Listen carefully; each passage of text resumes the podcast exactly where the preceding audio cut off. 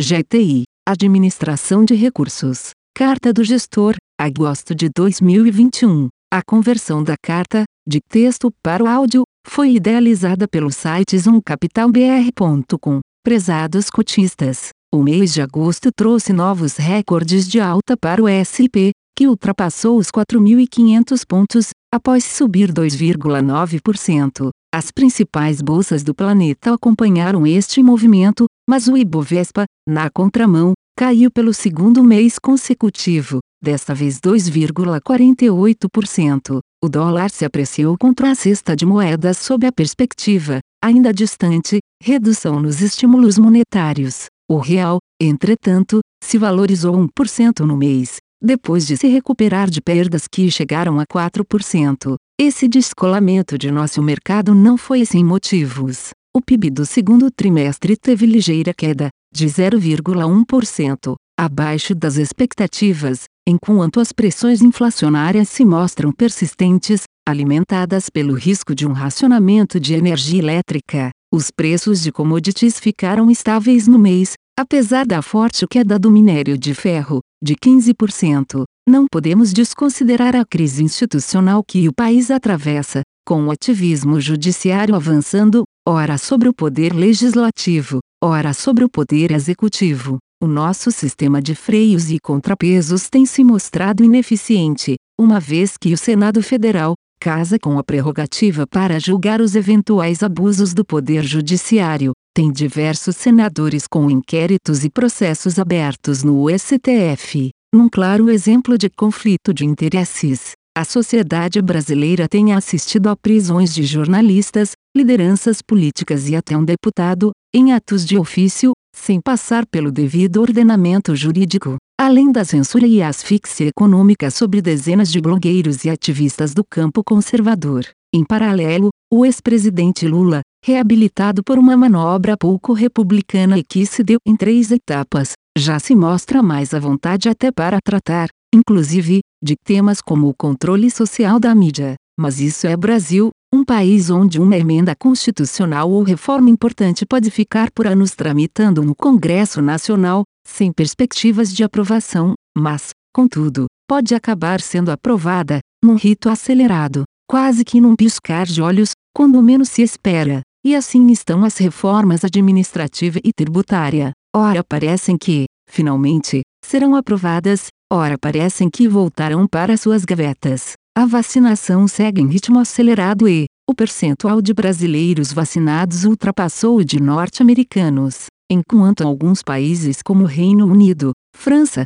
e a Israel, de forma surpreendente, voltaram a ter picos nos novos casos de Covid-19, majoritariamente atribuídos à variante Delta, o Brasil segue em direção oposta, com queda diária tanto no número de novos casos quanto no de internações e óbitos. A variante Delta também já é dominante em algumas regiões, mas, aparentemente, com menor letalidade. Nosso portfólio teve um desempenho negativo, de 1,3% inferior ao do Ibovespa contribuirão para a queda no mês a forte queda no preço do minério de ferro. Gostamos de destacar que, mesmo com o minério sendo negociado na faixa de 90 dólares americanos por tonelada, encontramos nas ações da Vale um potencial de apreciação bastante expressivo, de 80%. Mesmo com a queda no mês, o minério se encontra acima de 150 dólares americanos tom. As ações caíram 9,3% no mês. As ações de siderurgia também tiveram desempenho negativo, em particular, as da Gerdau, com queda de 8,7%. A piora nas perspectivas de inflação contribuiu para deslocar a curva de juros em torno de 1% para cima, o que afetou bastante as nossas empresas de varejo e de properties, que tiveram quedas em torno de 10%. Por fim, também destacamos uma forte correção nos preços de ações consideradas tech stocks e suas correlatas, muitas das quais oriundas de IPOs recentes. Nosso portfólio não tem exposição direta a estes ativos, geralmente empresas com avaliações de mercado menos convidativas, geralmente caras e dependentes de um forte crescimento de suas receitas. As expectativas acabam sendo frustradas diante deste cenário com juros mais altos e crescimento menor. não podemos deixar de destacar a alta de 7% nas ações da Petrobras. A empresa entregou mais um resultado trimestral excelente, com forte geração de caixa e redução de endividamento.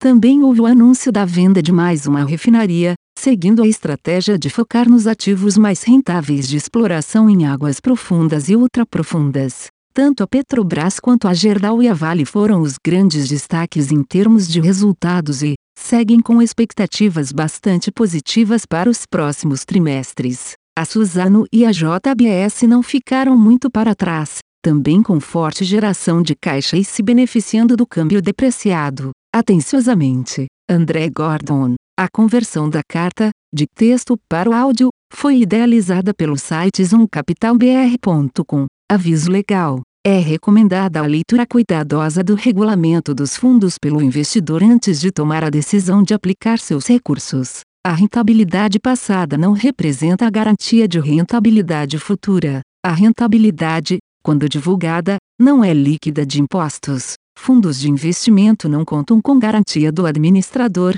do gestor, de qualquer mecanismo de seguro ou fundo garantidor de crédito, FGC. Para avaliação da performance de um fundo de investimento, é recomendável a análise de, no mínimo, 12 meses. A gestora não se responsabiliza por quaisquer decisões tomadas tendo como base os dados deste documento. As informações aqui contidas têm caráter meramente informativo e não constituem qualquer tipo de aconselhamento de investimentos ou oferta para aquisição de valores mobiliários. Os investimentos em fundos de investimento e demais valores mobiliários apresentam riscos para o investidor.